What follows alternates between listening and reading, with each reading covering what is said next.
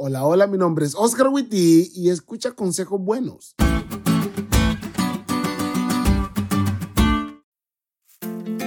Yo no sé si todos los padres de los 90 son así o solo los míos, pero en casa pasaba que si uno de nosotros nos enojábamos contra mamá o papá y por alguna razón nos creíamos tan dignos al punto de no querer hablar con ellos, perdón, es que ahora que lo digo en voz alta, hasta risa me da.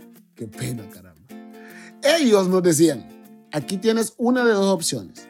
O se te pasa esta loquera porque yo soy tu papá, o se te pasa esta loquera ahorita mismo porque yo soy tu papá.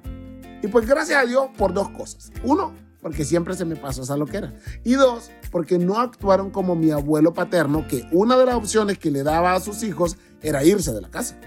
Drástico el hombre. ¿eh? Pero cuando leo la historia de Caín en Génesis, me doy cuenta que Dios no solo no es como mi abuelo, sino que tampoco es como mi papá. La Biblia dice que después que Caín dio la ofrenda que él quiso, por las razones que él quiso, Dios no vio con agrado su ofrenda. Y entonces Caín, en lugar de decir, la regué, debo cambiar eso, no, se enfurece y se deprime. La verdad es que si no fuera porque la Biblia dice que es el tercer ser humano que vivió en esta tierra, diría que este tipo es millennial.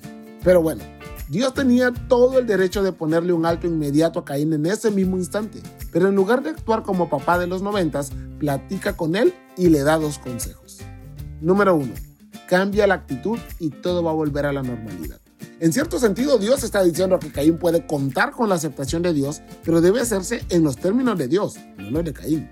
Y número dos, domínate. No te dejes llevar por tu corazón, por lo que dicta tu interior o controlas tu tendencia pecaminosa o ella te va a controlar a ti. Y hoy los consejos que Dios le dio a Caín siguen siendo efectivos para vos y para mí. Si ya la regaste, cambia tu actitud de rebelión contra Dios o de esconderte de su presencia. Él te está esperando. Y no sigas tu corazón. No hagas lo que quieres, porque tu corazón es pecaminoso y solo quiere lo malo. Y ya sé que suena duro, pero es cierto. Mejor escucha a Dios. El Evangelio nos ofrece la promesa no solo del perdón por el pecado, sino también de la victoria sobre él. Créelo, acéptalo, vívelo.